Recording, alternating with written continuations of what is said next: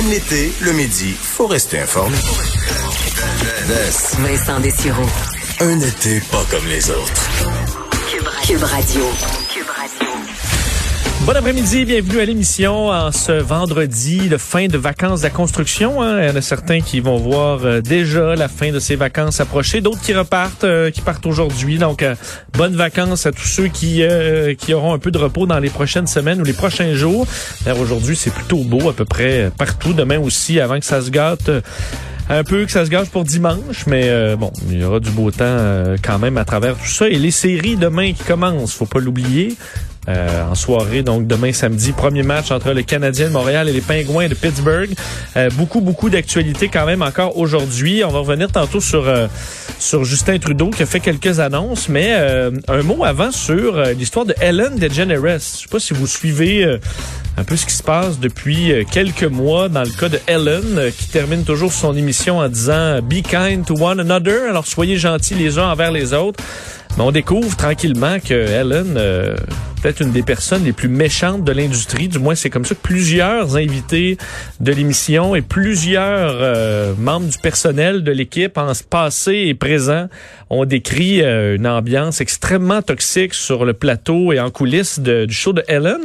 Euh, et elle s'est finalement excusée dans les dernières heures. Et ce qui est drôle, alors que Warner Media donc fait enquête d'ailleurs, une enquête officielle sur les nombreuses plaintes de membres du personnel euh, à l'intérieur de l'équipe, bien, elle euh, s'est finalement adressée au, public en s'excusant, mais euh, pour ceux qui se demandaient, est-ce que Helen est vraiment méchante, est-ce que c'est vraiment une personne toxique, c'est vraiment des excuses d'une personne toxique. Là. S'excuse, mais elle s'excuse là d'avoir laissé des gens là, pas gentils, être pas gentils avec son équipe parce que elle vraiment là, c'est pas son genre. Euh, elle dit entre autres le premier jour de notre émission, j'ai dit à tout le monde lors de notre première rencontre que The Ellen DeGeneres Show serait un lieu de bonheur. Personne n'élèverait jamais la voix et tout le monde serait traité avec respect. Évidemment, quelque chose a changé. Je suis déçu d'apprendre que cela n'a pas été le cas pour tout le monde. Pour cela, je suis désolé. Quiconque me connaît sait que c'est le contraire de ce que je crois et de ce que j'espérais pour notre spectacle. Elle dit comme nous avons connu une croissance exponentielle je n'ai pas été en mesure de rester au top de tout et j'ai compté sur les autres pour faire leur travail. Il est clair que certains ne l'ont pas fait. Euh, donc, hein, c'est y a rien de sa faute. Évidemment, elle prend le blanc, mais parce que les autres n'ont pas été fins. Elle n'a pas su euh, les surveiller de près comme elle l'aurait voulu. Alors que dans la majorité, oui, il y a eu des cas de harcèlement sexuel à l'intérieur de l'équipe qui sont dénoncés sur des collègues patrons là, de Ellen. Mais euh, elle est vraiment décrite comme une personne méchante qui crie après son staff, qui euh, est pas parlable, qui on peut pas regarder dans les yeux, qui pète les plombs pour à peu près n'importe quoi. Et ça semble être assez nombreux les témoignages. Et pour une dame qui Vraiment. Et moi, quand j'ai lu les premiers témoignages, j'étais sous le choc. Je pensais vraiment que c'était une gentille. Et euh, on fait le saut, mais il faut dire que dans l'industrie, euh, aux États-Unis comme ici, euh, il y en a plusieurs qui demandent telle personne est-tu gentil pour vrai, il est-tu gentil Puis nous on le sait un peu qui dans l'industrie a des vrais fins puis des faux fins. Ben, il y en a aussi évidemment dans les les talk shows américains. Et il semble que Ellen, ben malheureusement, soit pas très très gentille et ses excuses qui qui font jaser quand même euh, aujourd'hui. Une vraie gentille, elle, on la rejoint, euh, qui se retrouve d'ailleurs sur, euh, je pense, la magnifique île d'Orléans. Sophie Durocher. Salut Sophie. Ah, t'es tellement gentil de dire que je suis une, vraie fine. Ben, je peux te retourner le compliment. Comme disent les jeunes, Vincent, miroir. Ah, c'est, écoute, c'est gentil. Je pense, est-ce que je me trompe? Je pense que tu à travers les vignes à l'île d'Orléans. Écoute, parce que je voulais te parler aujourd'hui, un petit peu plus tard dans, la chronique, je voulais te parler du fait qu'il y a eu un, reportage dans le journal cette semaine comme quoi les vignerons québécois connaissent une année vraiment exemplaire, dans certains cas une augmentation de 60 de leur chiffre d'affaires, parce que avec cette, promotion là de, de l'achat local, les gens se sont mis vraiment beaucoup à boire du vin local.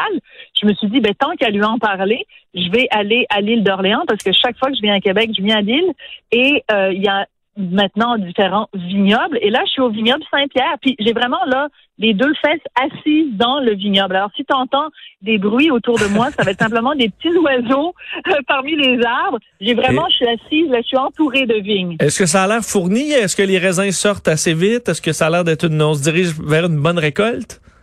Écoute, une bonne récolte. Puis en plus, je me permets de te dire que juste avant d'entrer en onde, euh, tu on, on peut déguster différents vins.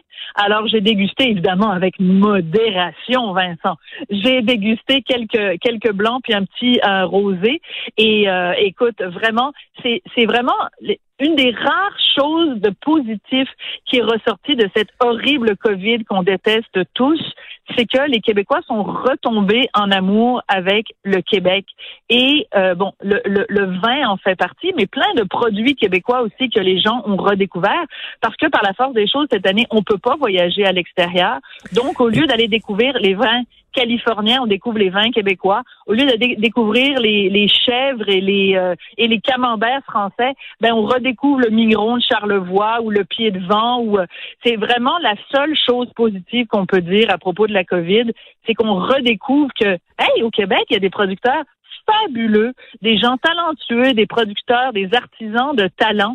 Et, euh, et c'est le temps de retomber en amour avec qui on est, puis ce qu'on est capable de faire de mieux. Et dire, on voit, on a vu que pas beaucoup de gens ont levé la main pour aller cueillir des asperges ou euh, travailler dans les champs. Mais peut-être que pour les vendanges, par contre, c'est plus romantique quand même comme expérience. Euh, dire, avoir, faut faire ça une fois dans. Moi, je l'ai fait, mais une journée là à, Sainte-Pétronille, à, l'île d'Orléans, avec le collègue Philippe Lapéry. C'était une superbe journée. Euh, le faire, bon, plusieurs jours, c'est peut-être différent, mais c'était vraiment une belle expérience qui attirera peut-être un peu plus de Québécois là, cet automne euh, ou à la fin de l'été. Là, souvent c'est en septembre, mais euh, ça peut-être intéresser certaines personnes d'aller aider les, euh, les, vignerons à cueillir le raisin parce que c'est un petit peu plus romantique et intéressant que euh, cueillir des, euh, des choux. Là.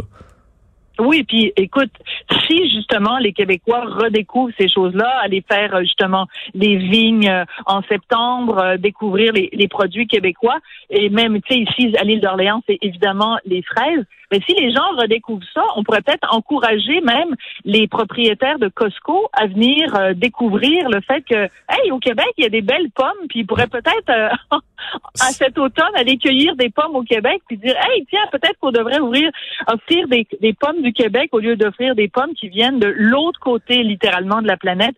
Je fais évidemment référence à ce, texte dans le journal de ce matin sur un, producteur de pommes québécois qui dit Hey, Costco, comment se fait que vos pommes viennent de la Nouvelle-Zélande?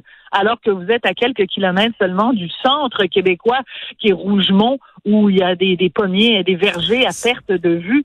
Tu je pense qu'on doit tous se conscientiser sur la qualité, la diversité, la richesse des produits euh, naturels québécois. Là, c'est vraiment le mm. moment de se réveiller et d'ouvrir les yeux. D'ailleurs, euh, tout de suite après toi, c'est Sylvain Pelletier, le propriétaire du verger ah, Les Jardins d'Émilie à Rougemont. Alors, on pourra lui, je vais pouvoir lui poser toutes les questions euh, concernant ben cette histoire. Pourquoi on fait, on fait traverser la, moitié de la planète Terre à des pommes alors qu'on en a ici, même si c'est les pommes peut-être plus hâtives là, présentement, mais il y en a et il y en a dans certains supermarchés. Mais au Costco, pour l'instant, ce sont des pommes de la Nouvelle-Zélande.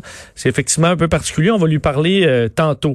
Et euh, Sophie, tu as écouté finalement hier euh, le témoignage de Justin Trudeau avec ton popcorn. Est-ce que tu as été surprise agréablement ou négativement par Justin Trudeau? Ben, négativement, Vincent, j'ai pas été impressionné, pas une miette. Puis écoute, pour rester, on parlait d'alimentation tout à l'heure, pour rester dans les allégories alimentaires, je trouve que Yves-François Blanchet du Bloc québécois a sorti vraiment la meilleure métaphore pour décrire ce qui s'est passé hier avec le témoignage de, de Justin Trudeau. Écoute, du tofu sans saveur.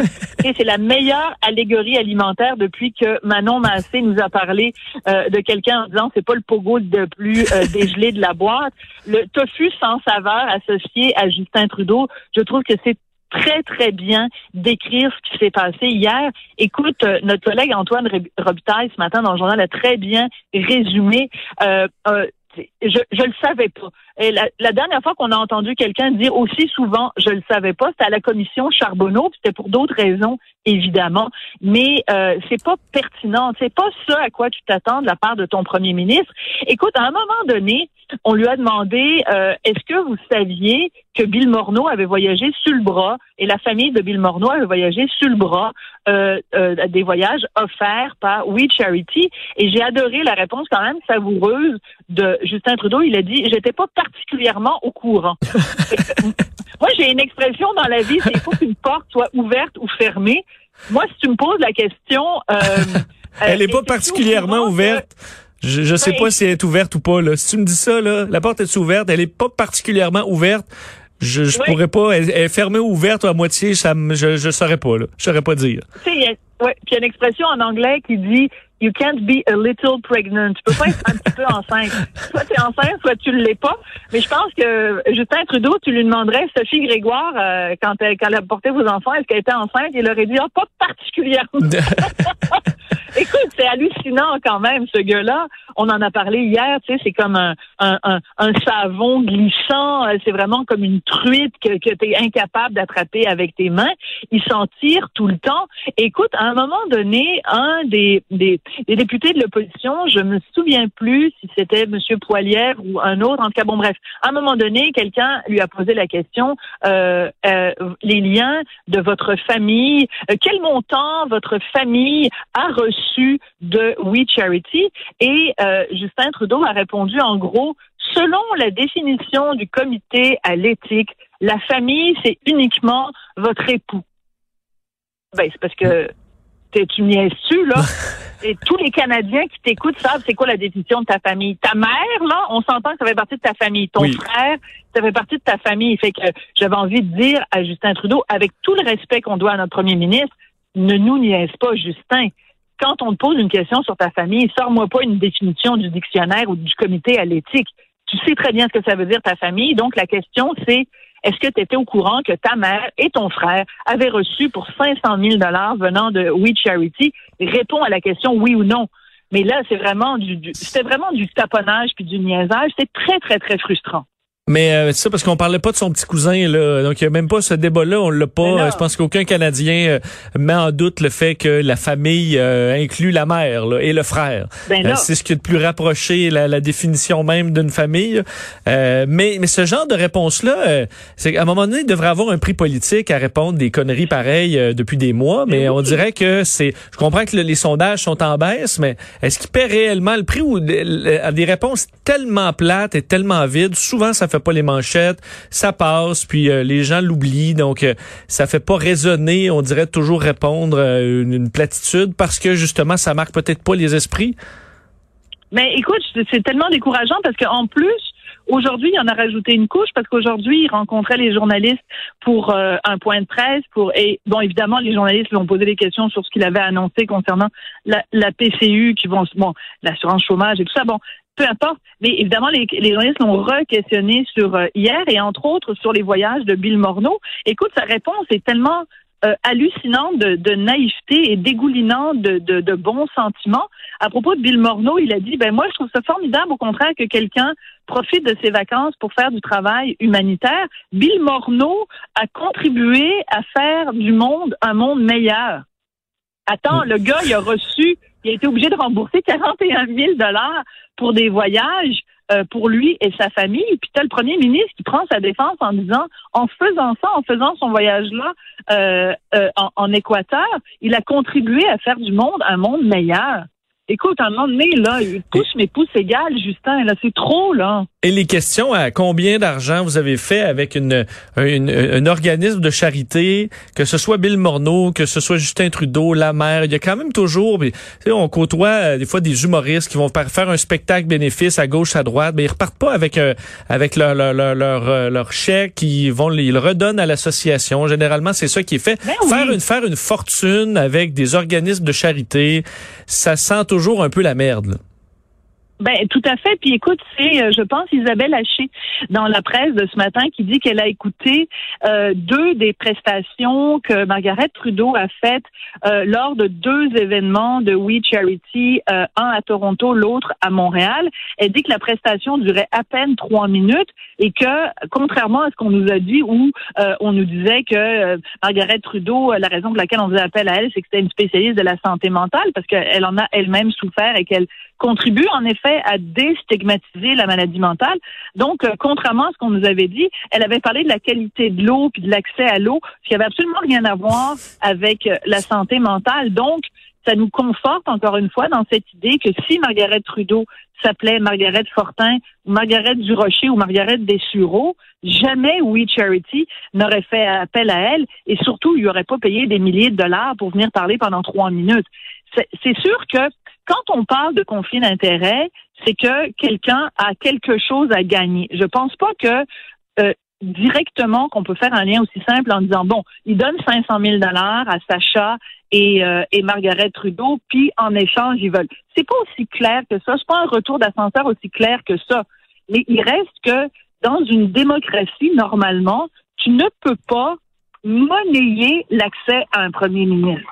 Tu ne peux pas. Alors si ça se passe, c'est parce que quelqu'un, quelque part, espère quelque chose en retour, ne serait-ce que d'avoir l'oreille d'avoir l'attention de Justin Trudeau. Puis je m'excuse, mais quand tu donnes un podcast à Sophie Grégoire Trudeau, toujours bien le soir, elle rentre à la maison, puis sur l'oreiller, c'est qui qui est de l'autre bord de l'oreiller dans le leaking à, à, Rideau?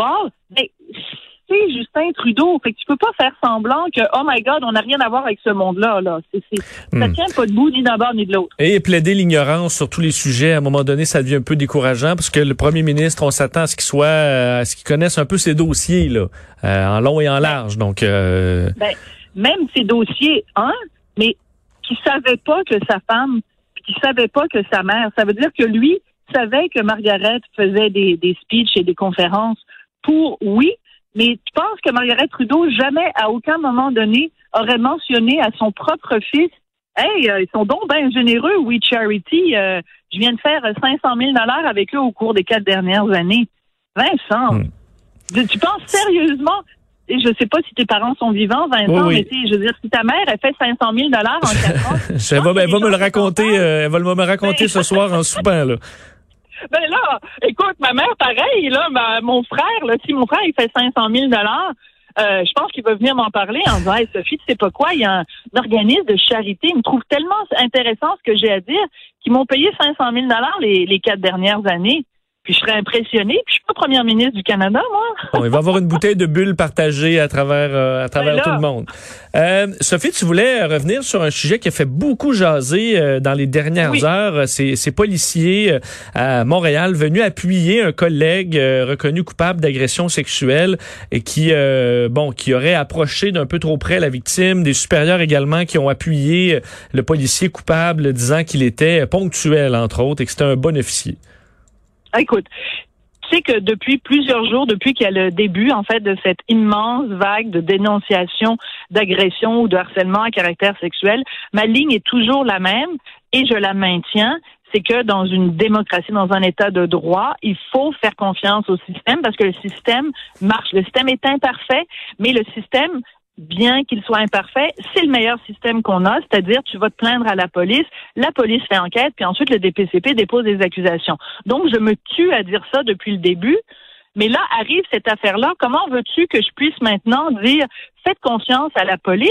Donc l'histoire est la suivante, un euh, policier qui est accusé est trouvé coupable, et le juge dit que la, la plaignante avait euh, énormément de crédibilité, donc accusé, trouvé coupable d'avoir agressé sexuellement une femme dont on ne connaît pas l'identité, et au moment de se présenter en cours pour euh, la, la, la, la sentence sur la peine, euh, il y a, selon ce que dit euh, les procureurs de la couronne, quatre policiers qui se seraient mis entre la victime et l'accusé et ce qui a été perçu donc comme une forme d'intimidation. C'est pas tout. Pendant euh, les, les témoignages, il y a différents officiers de police qui sont les supérieurs de l'homme qui a été accusé et trouvé coupable, qui ont écrit des lettres à titre personnel, bien sûr, mais quand même des officiers de police, qui, euh, pour prendre la défense de la bonne moralité du policier en question, en disant, et c'est là que, que le bas blesse, que c'était quelqu'un qui arrivait toujours à l'heure. Mais on s'en tape. Le gars, il est accusé d'avoir agressé sexuellement quelqu'un.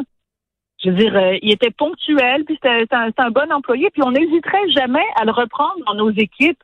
Mais le gars, il a été trouvé coupable d'agression sexuelle. Êtes-vous, êtes-vous prenez-vous pour euh, pour euh, des valises? C'est hallucinant quand même.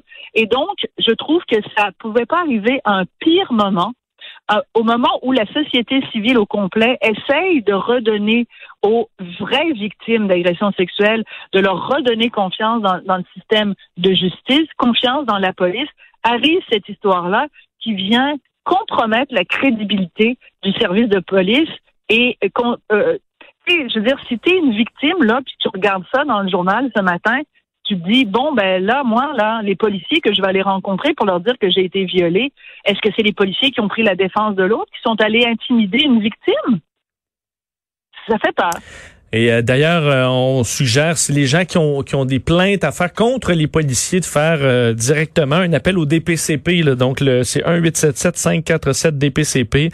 Alors, ça permet de parler directement à des, des, gens qui sont en dehors, disons, du milieu policier, qui pourront aiguiller. Parce que c'est sûr qu'après tout ça, ça peut faire peur à n'importe qui de porter plainte, mais encore plus à quelqu'un qui a été agressé par un, par un policier, Absolument. pensant que le système ben, va peut-être pas ramer en votre sens. là. C'est effectivement inquiétant. Oui. Alors écoute, la preuve que je suis vraiment dans un vignoble, c'est que le bruit que tu viens d'entendre, j'espère que c'est pas trop bruyant, c'était un, un- une sorte de tracteur là qui se promène entre les vignes. Alors euh, je pense que lundi, je vais retourner euh, dans ma chambre d'hôtel pour faire mon mon mon intervention avec toi. Mais je me disais, ah, ça va être bucolique, euh, on va entendre les petits oiseaux. J'avais pas prévu les tracteurs que, C'était, c'était pas dérangeant. On l'a à peine entendu. Est-ce que tu prends une, une petite Bon. bouteille de vin euh, québécois euh, ce soir avec euh, Monsieur Martineau? Ah, ben, Monsieur Martineau est en train de se promener dans les vignes. Écoute, je vais acheter une bouteille de rêverie de, du vignoble Saint-Pierre, puis je vais le boire euh, à ta santé ce soir, Vincent. Bon, profites-en bien, euh, donc, avec les gens qui ont la chance de visiter. Puis tu peux aller te chercher une petite molle à la, à la chocolaterie de Lille aussi. Euh, ils seront contents de te voir là, c'est sûr. Merci, Sophie. Eh, merci, Vincent. Bonne fin de semaine, tout le monde, qu'on se retrouve lundi. À lundi.